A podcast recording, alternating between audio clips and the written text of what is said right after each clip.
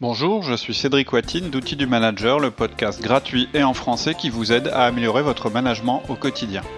Outils du Manager, ce sont des centaines de podcasts organisés en série. Celui d'aujourd'hui appartient à la série Le Manager libéré. Il s'agit des freins à la libération. Pour compléter l'écoute de nos podcasts, je vous invite à vous rendre sur notre site outildumanager.com. Vous y trouverez toutes les autres séries, mais aussi nos articles, nos documents à télécharger, notre newsletter et vous pourrez aussi dialoguer avec nous. En attendant, le podcast d'aujourd'hui, Les freins à la libération, épisode 1. Bonjour Alexia Bonjour Cédric Alors, aujourd'hui on continue notre série sur la libération du manager, hein, qu'on a commencé il y a quelques semaines. Et cette fois, on va parler des freins à la libération. Et pour chacun, en fait, on va vous donner des arguments, mais aussi des recommandations à mettre en place pour vous aider progressivement à franchir le pas. Nous allons parler des freins internes, c'est-à-dire ce que peut ressentir le manager, ses craintes, etc. Oui, tout à fait. On va pas, on va pas regarder le côté externe, c'est-à-dire par exemple la culture d'entreprise dans laquelle vous évoluez, le tempérament de votre patron, ces choses-là, parce qu'en fait, l'objectif de Outils de Manager, c'est de s'adresser à vous Hein, puisque c'est vous qui nous écoutez, euh, pas à votre boss ou à votre entreprise dans son ensemble. C'est pas nous qui allons mener une opération de libération dans votre entreprise, sauf euh, évidemment si vous nous demandez d'intervenir chez vous. Mais là, l'objet du podcast, c'est de vous convaincre vous. Et puis une autre raison, c'est que les cas de figure, en fait, les freins que vous pourriez rencontrer, je dirais, dans votre euh, environnement, ils peuvent être vraiment multiples. Et donc si réellement vous avez des freins qui sont imposés par votre environnement, je préfère qu'on en parle. Et donc là, il faut vous sentir à l'aise avec ça. Vous pouvez, euh, euh, je dirais, la priorité, ce serait de, le canal prioritaire, je dirais, ce serait de déposer sur notre site, en vous rendant sur le podcast Les freins à la libération, un message sous forme de commentaire auquel on répondra. Si jamais vous rencontrez des difficultés, ou si vous pensez qu'en fait, ce qui vous empêche de vous libérer, c'est votre environnement. Mais vous pouvez, si vous préférez que ce soit confidentiel complètement, euh, m'envoyer un mail donc à cédric.outildumanager.com. Donc comme à chaque fois à propos de la libération du manager, je réitère mon disclaimer. Hein, euh, en bon français, c'est que les recommandations en fait qu'on va développer dans toute la série Le Manager libéré, elles peuvent dans certains, dans certains cas, dans certaines situations, être préjudiciables à votre carrière, euh, ce qui n'est pas le cas des recommandations qu'on vous propose dans les autres séries, c'est-à-dire dans la série Les outils essentiels, les outils avancés, les outils quotidiens, le manager euh, communicant et le manager organisé. Là, on est dans autre chose. D'accord. Alors, c'est quoi ces freins internes? Alors, en fait, je vais vous d'abord vous les citer en vrac. En fait, c'est des phrases qu'on peut entendre souvent, qui, et puis qu'on répète nous-mêmes, hein, qui sont du style Mais enfin, moi je suis toujours le premier arrivé et le dernier parti, ça va pas s'arrêter comme ça du jour au lendemain. Ou bien, bah, de quel droit je lèverai le pied en demandant aux autres de se défoncer euh, ou alors, mais quand je suis pas là, mes collaborateurs s'en plaignent, ils me réclament même quand je suis en vacances. Euh, trop délégué, c'est risqué. Ils vont me piquer mon poste euh, pendant que je suis pas là. Euh, la confiance n'exclut pas le contrôle. Une grande phrase, hein, on en parlera. quand je suis absent, tout va mal. Euh, ils ont besoin de moi, euh, et puis on peut avoir des choses du style, bah, ma boîte c'est mon bébé, je peux pas le laisser comme ça, j'ai besoin d'y être, euh, ou bien bah, c'est pour moi qui travaille, si je suis pas là, qu'est-ce qui va se passer, pour qui ils vont travailler, et puis bon, dégager du temps c'est bien, mais je vois pas pourquoi, ma vie est très bien, qu'est-ce que je vais faire de toute façon de tout ce temps que j'aurais libéré. Donc en fait, ça c'est des choses qu'on entend souvent, mais on va nous structurer un petit peu notre podcast euh, en termes de famille, en fait, d'arguments qu'on entend souvent. Et en fait, il y a trois familles euh, d'arguments. Et pour chaque argument, j'essaierai de vous donner un contre-argument et des recommandations. Alors voilà les familles. La première famille, c'est culpabilité, exemplarité et peur de l'abandon. La mhm. deuxième famille, c'est confiance ou contrôle et la peur du détachement. Et la troisième famille, c'est l'ego et la peur du vide. Ok, alors ta première famille, culpabilité, exemplarité, peur de les abandonner, peur du vide, détachement. C'est marrant, on dirait un peu des pathologies. Oui, oui, bah c'est sûr, hein, j'invente rien en fait.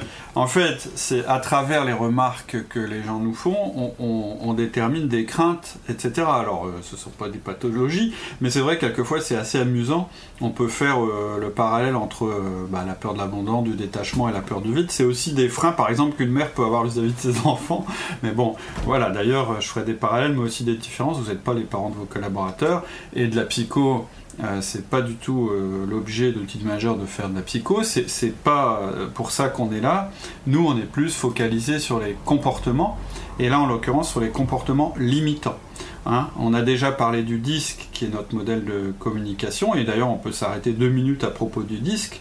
Si vous connaissez votre profil, c'est-à-dire si vous savez si vous êtes dominant, influent, ou consciencieux, je peux vous dire dès maintenant quel type de frein vous êtes plus susceptible d'avoir selon votre, euh, votre profil. Donc, quelqu'un qui est dominant, il va avoir des freins liés à l'ego et à la peur du vide. C'est-à-dire, le questionnement, ça va être mais qu'est-ce que je suis sans ma boîte hein, Le questionnement fondamental, on va le dire. Même si c'est pas aussi extrême, c'est quand même le genre de question qui va se poser.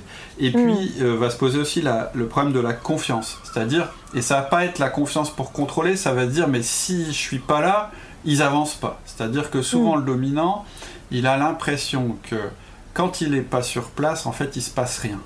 C'est-à-dire qu'il a une espèce de notion de, du temps et du lieu qui est, qui est que bah, il faut que je sois là pour que ça arrive. C'est hmm. pas des gens, par exemple, qui sont très patients. Et quelqu'un qui n'est pas patient, c'est quelqu'un qui n'est pas capable d'attendre que les choses adviennent. Donc voilà, le dominant, il va avoir plutôt des choses liées à l'ego, la peur du vide, et puis des choses liées à la confiance.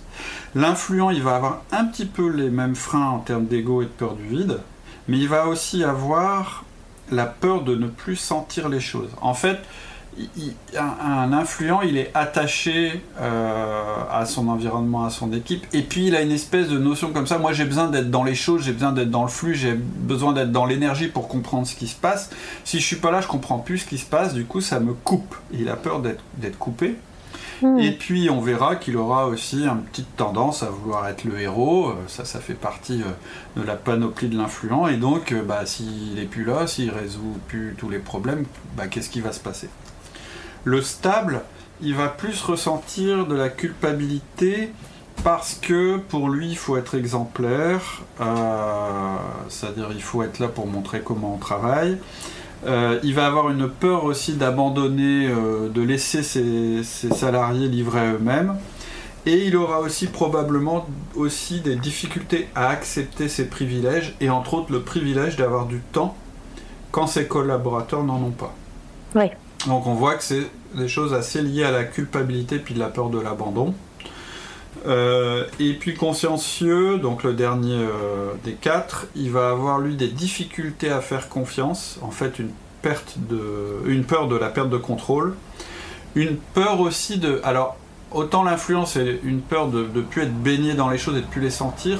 Le consciencieux, ça va, être, ça va être une peur de ne plus voir les choses. Le consciencieux, c'est quelqu'un qui aime bien accumuler les informations, et là, il aura peur d'être coupé des sources d'informations lorsqu'il sera absent. Donc vous voyez, on a pour tout le monde. Euh, et donc à chaque fois, quand je vais développer des arguments pour vous convaincre et des recommandations, je vais essayer de m'adapter au profil qui est le plus touché par le frein. Je répète, il n'y a pas de bon et de mauvais profil, mais dans tout profil, il y a des choses qui sont un petit peu limitantes. Donc on va essayer par commencer de vous, par, vous libérer de vos comportements limitants euh, et néfastes à la libération. Voilà. Super. Alors, on commence par la première famille. Mhm. Culpabilité, exemplarité et peur de l'abandon. Voilà. Et en particulier, en fait, on va s'intéresser à trois arguments qu'on entend tout le temps, qui correspondent à trois craintes. Le premier argument, c'est je dois arriver le premier et partir le dernier. Le deuxième, c'est de quel droit je dispose de mon temps et pas eux. Et le troisième, c'est qu'est-ce qu'ils vont devenir sans moi? Hmm. Alors, je dois arriver le premier et partir le dernier. En fait, c'est pour montrer l'exemple. Ça paraît compréhensible quand même. Alors, le plus fort, effectivement, chez les gens normaux, c'est la culpabilité. En tout cas, c'est ce qu'on nous avance souvent en, disant voilà, moi j'ai un problème euh, avec cette idée euh, de ne pas être au même rythme que les autres, mais ça concerne surtout les stables. En fait, c'est le sentiment qu'on doit être celui qui ouvre la porte le matin et celui qui ferme la porte le soir. Celui qui prend le moins de congés, celui qui est disponible tout le temps, dont la porte est toujours ouverte, Et souvent, on me parle d'exemplarité, et je peux comprendre. Bah oui, si je suis pas euh, celui qui travaille le plus, comment est-ce que je peux demander aux autres de travailler plus que moi? Déjà, c'est pas, c'est pas envisageable que euh, bah, le patron ou le responsable, ce soit pas forcément celui qui fasse le plus d'heures, puisque c'est lui en général qui gagne mieux sa vie, puisqu'il les exploite, par exemple. Hein, c'est des notions en plus qui sont assez développées euh, dans notre société. Euh, cette, manière de voir euh, l'entreprise, hein, c'est indéniable, ça fait partie de notre culture. Hein. Une entreprise, c'est quelqu'un qui, c'est quelque chose qui exploite les gens, on l'entend assez souvent. Et donc, c'est normal que je me tue au travail, et c'est normal que je leur, montre. Et en fait, on verra hein, tout au long du podcast que toutes les craintes que vous pouvez avoir, elles sont fondées. C'est pas, c'est pas, vous les inventez pas, elles sont fondées. Elles ont des bonnes raisons d'exister et de persister, elles sont normales. Et celle-là en particulier, elle part vraiment d'une bonne intention. En fait, c'est de la culpabilité qui se déguise en exemplarité. Je m'explique. En fait, ça vous ferait culpabiliser de démarrer après les autres et de quitter l'entreprise avant eux. Vous vous sentiriez mal, en fait, par rapport à eux. C'est certainement une crainte qui est difficile à rationaliser. Je veux dire, quand on le dit comme ça, ça paraît un peu bête. Et donc, pour rationaliser l'argument, vous la transformez en exemplarité. Parce que c'est évident, on le voit partout, on l'entend partout, on le lit partout. Pour être respecté, il faut être exemplaire. Voilà. Alors, première chose, c'est faux. Je connais plein de personnes, et si vous réfléchissez, vous allez en trouver aussi, qui sont loin d'être exemplaires, mais qui sont respectés et même aimés. Et d'autres qui sont exemplaires et qui sont détestés. Donc, c'est pas parce que vous serez exemplaire que vous serez respecté et vice-versa. Il n'y a pas de lien clair entre les choses. Et l'actualité récente nous montre quand même que euh, c'est important d'être exemplaire. Hein, on est d'accord. Mais moi, je vous dis qu'il n'y a pas de lien. Il y a des gens qui sont absolument pas exemplaires, qui sont épouvantables de ce côté-là, et pourtant, bizarrement, ils arrivent à mener leurs équipes, à mener leur entreprise, etc. Donc déjà, l'exemplarité, c'est pas synonyme d'efficacité. Mais on va dire qu'éthiquement, je suis assez d'accord que c'est quand même mieux d'être exemplaire. Chez Outils du Manager, on a quand même une certaine éthique et on vous encourage à être exemplaire. Tous les outils qu'on vous donne, à chaque fois, on vous dit qu'ils sont puissants et que donc ils doivent être utilisés de manière éthique. Ça fait partie des recommandations qu'on vous donne. Donc première chose, exemplaire, c'est pas synonyme d'efficace. Mais deuxième chose, je pense qu'il y a une confusion sur la définition d'être exemplaire. Ça ne veut pas dire que parce que vous arrivez avant les autres et que vous repartez après les autres, ça ne veut pas dire que vous êtes exemplaire. Parce que mm. par exemple, vous pouvez passer votre temps à faire des malversations pendant ce temps-là. Donc c'est pas ça. Être exemplaire, c'est avoir une attitude, une attitude juste, c'est avoir un comportement respectueux des autres, avoir de la bienveillance à leur égard et être honnête avec votre entreprise, respecter la loi, etc. Être exemplaire, c'est montrer l'exemple en termes de comportement. Ça n'a rien à voir avec le temps de présence. Votre image de patron exemplaire, puisque c'est ce que vous voulez être, vous la donnez à travers votre, comportement et votre attitude lorsque vous êtes avec eux, que vous y soyez souvent ou pas. Et d'ailleurs, moins vous y êtes, plus ce sera facile d'être exemplaire pendant cette période-là. Donc, ne confondez pas exemplarité et culpabilité. C'est pas la même chose. Ok, mais on comprend bien que l'idée, c'est que si les collaborateurs voient leur patron se donner à fond, ils seront bien encouragés à eux aussi tout donner. Oui, mais c'est bien le sujet. Vos collaborateurs ne doivent pas s'identifier à vous. On va en reparler plus loin quand on parlera de l'ego. Mais vous non plus, vous ne devez pas vous identifier à eux. Parce que s'il n'y a pas d'autre moyen que de faire ce qu'ils font pour les manager, on va pousser, je vais m'amuser à pousser le raisonnement plus loin. Dans ce cas-là, je vais vous donner de nouvelles raisons de culpabiliser. Hein. Pourquoi est-ce que vous passez pas tout votre temps sur la route, loin de votre famille et chez les clients, à vous prendre des râteaux régulièrement comme vos commerciaux? Qu'est-ce que vous faites au bureau, euh, bien, bien tranquille, alors vos commerciaux sont sur la route à se donner énormément de mal? Pourquoi est-ce que vous n'êtes pas dans le stock en pleine canicule à trimballer les colis? Hein, mmh. Pourquoi vous êtes bien au frais dans vos bureaux Ou pourquoi vous êtes sur la route alors que pendant ce temps-là, ils ne peuvent pas profiter des bons restaurants que vous allez faire avec les clients? Pourquoi c'est pas vous qui vous tapez le contrôle fiscal? Pourquoi vous laissez faire ça à votre comptable? C'est quand même euh, pas très exemplaire comme, euh, comme comportement. Donc vous voyez bien que c'est pas possible. Votre rôle n'est pas le leur. Peut-être que vous agissez comme ça aujourd'hui parce qu'avant vous étiez comme eux dans leur situation, mais que maintenant vous avez un poste de direction. Je vois très bien un, commercial qui devient directeur commercial, quelquefois il a du mal à, à, pas continuer à faire de la route, juste pour montrer que lui aussi il sait faire de la route, etc. Mm. Mais je pense que là, il faut pas les prendre pour des idiots. Ils sont bien conscients que vous avez chacun votre rôle, et c'est pas parce qu'ils voient que vous êtes là avant leur arrivée et à leur départ qu'ils vont estimer que vous êtes exemplaire et que vous avez du courage. C'est pas vrai. Mm. Sans compter que montrer qu'on se tue au travail, c'est pas forcément un exemple. Bah oui, parce que si vous pensez euh, que agir ainsi, ça va les encourager par mimétisme à faire comme vous, eh ben ils vont faire comme vous. Effectivement, ils vont copier, ils vont faire du présentéisme qui sert à rien. Que vous le vouliez ou non, c'est pas la présence qui donne les résultats. Et je vais vous dire, le risque, c'est un risque d'escalade. C'est-à-dire que ce soit la prime à celui qui reste le plus longtemps. Et je dis pas ça par hasard, j'ai eu un cas où dans une entreprise, en fait, le patron tenait absolument à fermer la porte le soir. Mais le problème qu'il avait, c'est qu'il avait un employé qui, pour se faire bien voir, voulait aussi partir le dernier. Et donc, quelque part, il détestait même cet employé. Hein, en fait, il me dit, bah ouais, une force à rester, euh, c'est pénible, quoi.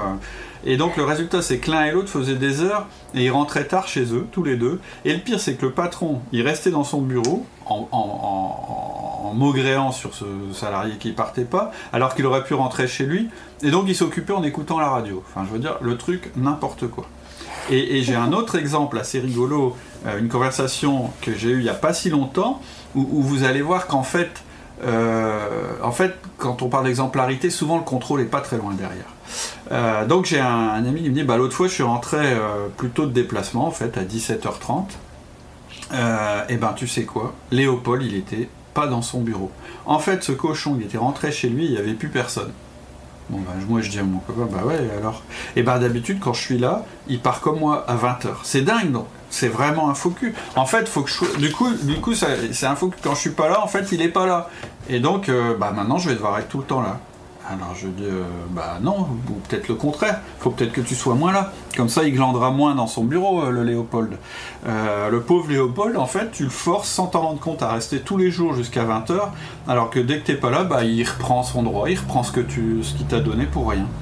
Et donc on voit bien que derrière l'exemplarité, derrière le présentéisme, même si c'est présenté comme de l'exemplarité, même si vous pensez que c'est de la culpabilité, il y a la notion de contrôle et de manque de confiance qui est pas très loin derrière. Et ça, on en mm. parlera dans la deuxième partie du contrôle et du manque de confiance. Mm. C'est tout pour aujourd'hui. Enfin, pas tout à fait. Exceptionnellement et en raison des congés, le second épisode des freins à la libération est déjà mis en ligne.